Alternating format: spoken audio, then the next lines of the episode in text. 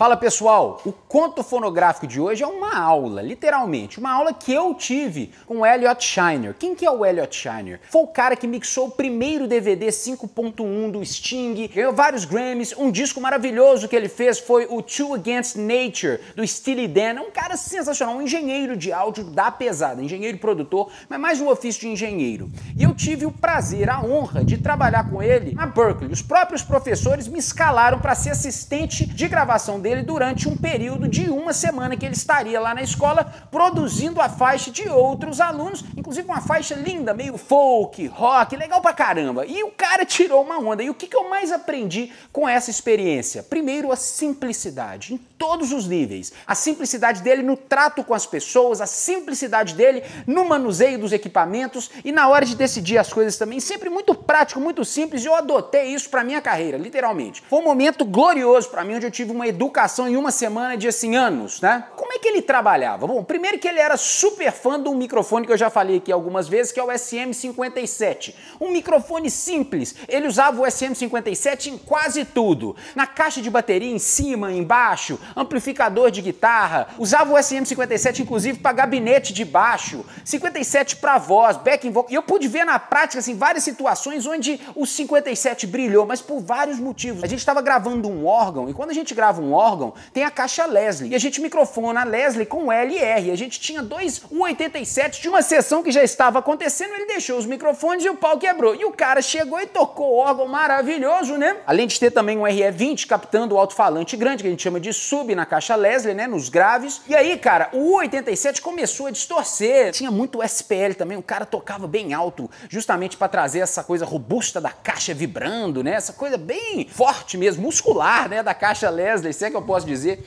E aí, cara, eu não esqueço, ele falou assim: coloca o 57 lá. Na hora que ele colocou o 57, ele trocou um microfone de 3 mil dólares por um microfone de 89 dólares. E deu um banho no U87. Então, assim, depois dessa aula eu vi que o preço, ele é uma relevância, sim, em equipamentos, mas mais do que isso é como que você vai usar o seu equipamento, dependendo da situação. Outra coisa que eu achava demais nele, que ele trabalhou numa SSL 4000 para registrar todo o fonograma. E a gente tinha lá na Berkeley, assim, periféricos mil, compressores Summer, todas as formas de LA 2A, 3A, 4A, 1176, os Manleys, API, bota nome aí. Mas no final das contas ele não usou nenhum deles, nada, só o console, que também não é só, né pessoal, mas CSL 4000. Mas ele poderia estar tá testando, né, igual vários engenheiros de áudio têm esse fetiche. Não, o fetiche dele era no ser humano e na música que ele estava produzindo, na fonte sonora. Ele era um cara muito cuidadoso com isso também. Angulação de prato de bateria, disposição dos instrumentos na sala, posicionamento. Ele era um cara muito diferente. Sinceramente, ele não estava nem aí para os circuitos, bits and bytes aí de equipamento, não. Ele era um cara realmente de um trato bem simplório, mas ao mesmo tempo não confundir que a simplicidade é o mais alto nível de sofisticação. Acho que foi Leonardo da Vinci falou isso, inclusive. E aí, galera, a gente, enquanto aluno, pirava, né? A gente pirava naquele tanto de equipamento,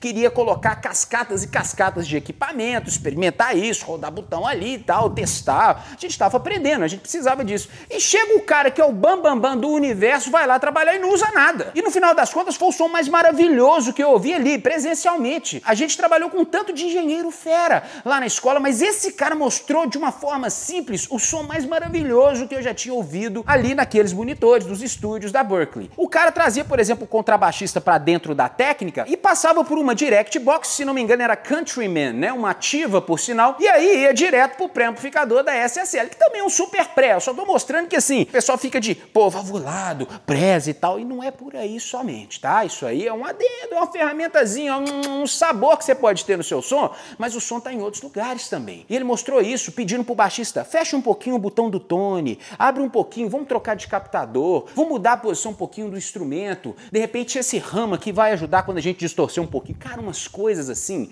que era surreal. Inclusive eu não esqueço de um momento onde o guitarrista estava tocando e estava rolando uma confluência ali louca de harmônicos e a gente não estava entendendo se estava afinado, desafinado. Acontece isso, psicoacústica, tá? Que é o órgão bem nas grimpas lá, e essa conjuminação de harmônicos, porque distorção é isso, tá? É agregar harmônicos ao seu sistema a ponto que a sua waveform vai se quadrificando, vai se similarizando a uma square wave, por causa da introdução de harmônicos. Isso aí eu entro em detalhes depois. Os alunos da Universidade do Áudio têm consciência disso. E foi legal demais ver como é que ele trabalhava a fonte sonora para que agora a gente não tivesse essa percepção psicoacústica, porque em solo o órgão estava ótimo e em solo estava ótima a guitarra também, os dois juntos que confluíram. E aí eu aprendi uma outra lição como produtor e engenheiro. O solo que a gente escuta e às vezes fica tratando e fica ali julgando é simplesmente para ganhar intimidade com a track. Então quando eu estou equalizando um bumbo, digamos, eu coloco em solo, eu estou entendendo ali como é que ele funciona sozinho, criando uma intimidade, estando próximo do bumbo. Mas na hora que eu coloco ele em contexto, eu estou colocando ele para se socializar com outros instrumentos. E foi exatamente isso que ele me ensinou. Ele não estava preocupado em solo com as coisas. Ele estava vendo como é que tudo conjuminava junto, como é que as coisas confluíam e como é que essa mistura de harmônicos agora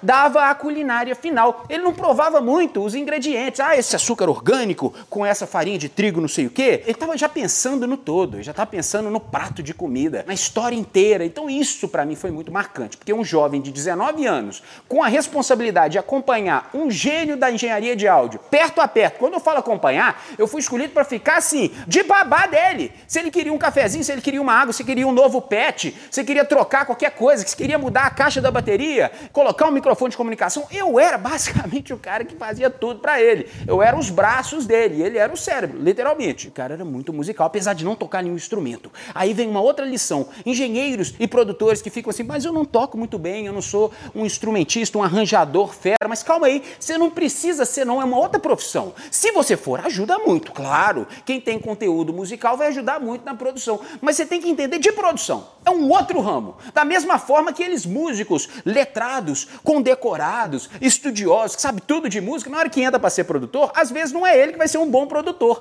É uma outra história. O produtor musical que conclui um trabalho, que apresenta um produto, ele tem que ter várias dinâmicas, várias qualidades distintas, várias percepções ali, inclusive um trato social absurdo. Então, assim, voltando à parte técnica, esse cara me ensinou demais. Olha que lição essa do solo, né? A gente fica tão preocupado com o instrumento individual. Vamos pensar num contexto. O cara já via a figura como um todo. E aí vai vir um desfecho que eu tô louco para apresentar para vocês, que é qual? Chegou o momento da mixagem. E aí não tinha só os alunos da Berkeley, não. Tava todo o clã de professores renomados, com doutorado e tudo lá, para ver o cara mixar, né? A gente tá falando de um popstar do áudio. E aí ele começou a mixar e todo mundo só assim, caramba, que som que tá chegando, olha a bateria, olha o que, que ele fez com o baixo. E o som ficando, cara, um som incrível, porque as tracks já estavam incríveis, com um nível de flexibilidade absurda, porque ele não comprimia, não equalizava, ele não tratava as tracks anteriormente, justamente para ter essa flexibilidade ali no momento de mixagem. E foi também uma coisa que eu carreguei, sem desdenhar dos que processam antes de gravar. Isso é uma outra história, uma outra escola, inclusive, né? A do Elliot Shiner era mais simples possível. Inclusive, a gente gravou em fita magnética, em duas polegadas. E se você visse o VU, nada passava do zero. Ele não queria aproveitar e abusar do THD da fita, que é uma coisa que vários dos engenheiros, inclusive eu fiz e adoro também, né? Porque vem uma outra textura. Não, ele estava assim jogando seguro, o tempo inteiro jogando seguro, como se a parte técnica fosse só o suficiente para ele só pensar em música e pensar no ser humano, na performance, na fonte sonora. Isso que eu achei sensacional, sacou? Porque é muita coisa nas nossas mãos, né? Quando a gente está sendo engenheiro e produtor. E ele simplesmente fazia o básico muito bem feito da parte técnica e o resto era música absoluta. Voltando à questão da mixagem, aí tava todo mundo vendo ele tirando aquele som maravilhoso e ele já tinha subido a base inteira menos o vocal. E aí ele para, vira a cadeira para a plateia, né, de alunos e professores, é, corpo docente da escola e fala assim, pessoal, eu não vou conseguir mixar essa música. Eu, o quê? Olha o que esse cara acabou de fazer, ele está falando que não vai conseguir mixar. Eu não conseguia nem um centésimo do que ele estava conseguindo em uma hora que ele levantou a música. E aí ele falou: Eu estou muito desconfortável porque eu sou habituado a um outro console. Eu gosto de mixar na Nive. E a SSL é muito diferente para mim, então eu não estou satisfeito. Está complicado para mim. Eu falei: Caramba, peraí, para tudo. Deixa eu analisar isso agora filosoficamente e praticamente. O que, que esse cara acabou de me falar? Primeiro, a humildade dele de virar e se referir agora àquilo que era sensacional que ele estava fazendo fazendo como algo que para ele não estava sendo prazeroso, porque ele não estava chegando aonde ele queria e que ele não estava achando bom. E que agora ele estava pedindo desculpa por não estar conseguindo concluir o som que estava na cabeça dele. Então foi um jogo para mim assim psicológico que, pô, você não vai continuar, mas a galera tá gostando. Não, eu não vou continuar, porque eu vou fazer uma outra coisa por vocês. Eu vou levar ela pro meu estúdio, pra minha Nive, vou filmar tudo e vou mandar para vocês e dar de presente para vocês essa aula. Outra aula que eu tive. E a gente tá falando de 1999. O cara filmou a aula, deu de presente para os alunos, agora perpetuamente, e também para os professores, né, que lá estavam. E aí eu pensei, olha, então ele conseguiu estar em vários lugares ao mesmo tempo com o vídeo. E agora os alunos alunos poderiam ter as suas lições a partir deste vídeo, sem ele precisar repetir para todo mundo. Isso aí, cara, ficou numa gavetinha aqui do meu cérebro. Não é à toa que depois eu virei um professor também virtual com a Universidade do Áudio. mesmo antes da Universidade do Áudio, há quatro anos atrás, eu já filmava minhas aulas para dar para os meus alunos. Então, assim, olha como é que é importante quando a gente encontra uma pessoa diferenciada e a gente quer aproveitar o máximo dessa experiência, como é que abre, ramifica, cria vários capilares para sua vida inteira profissional. Então, assim, foi sensacional sensacional, mas vou continuar a mixagem. Então ele chegou e falou isso, que ele ia mixar na Nive, e aí no final das contas, o melhor. Ele virou e falou: Mas quem quiser vir cá no console e ver o que está acontecendo, porque ele só trabalhava com console, era só EQ dinâmicos da SSL, não plugava nada. Imagina os compressores externos que tinham, os Pultex maravilhosos que tinha de equalizador. Não, não, não, não, só usava o console. E aí ele abriu a porteira para quem quisesse ver, examinar o que ele tinha feito no console. Cara, Primeiro que todo mundo fosse. Parecia uma manada no console. Mesmo na gringa, que os caras ainda são um pouco mais educados nessa questão de fila. Eu tenho que falar porque é verdade. Bicho, eu sei que os professores organizaram para o pessoal ir vendo. E aí, aqueles primeiros que passavam pela mesa fizeram assim, ó. E não acreditavam no que estava sendo feito. E aí foi a minha vez. Na hora que eu pisei de frente ao console, eu fui ver o que ele estava fazendo. Era assim, cara. Era milimétrico elétrico. Era, Ciro, parecia que não tinha nada. Eram as coisas mais básicas, simples, que nós estudantes a gente aprendia e a gente falava, ah, isso aí é muito básico, eu já estou um pouquinho mais. Não, não, não. Ele foi tipo assim, no Dó Ré Mi, no Beabá, nas cinco notas da pentatônicas bem usado. Ele foi o mais simples possível naquela mix que ele não estava afim de continuar porque ele não estava confortável. E o que ele tinha feito suava de um jeito que e aí eu te falo, vocês músicos, vocês produtores, vocês engenheiros que estão aí atrás do grande atalho, atrás da grande busca, do grande equipamento, do grande investimento para o seu estúdio, estão perdendo a oportunidade de enxergar de forma holística a profissão, o ser humano por trás do maquinário. É ali que reside a qualidade, não no maquinário. Obrigado, mestre Elliot Shiner, por ter me dado essa experiência que mudou a minha vida e que agora me faz passar para vocês. Espero mudar um pouco da vida de vocês também. Universidade do Áudio mudando o cenário fonográfico.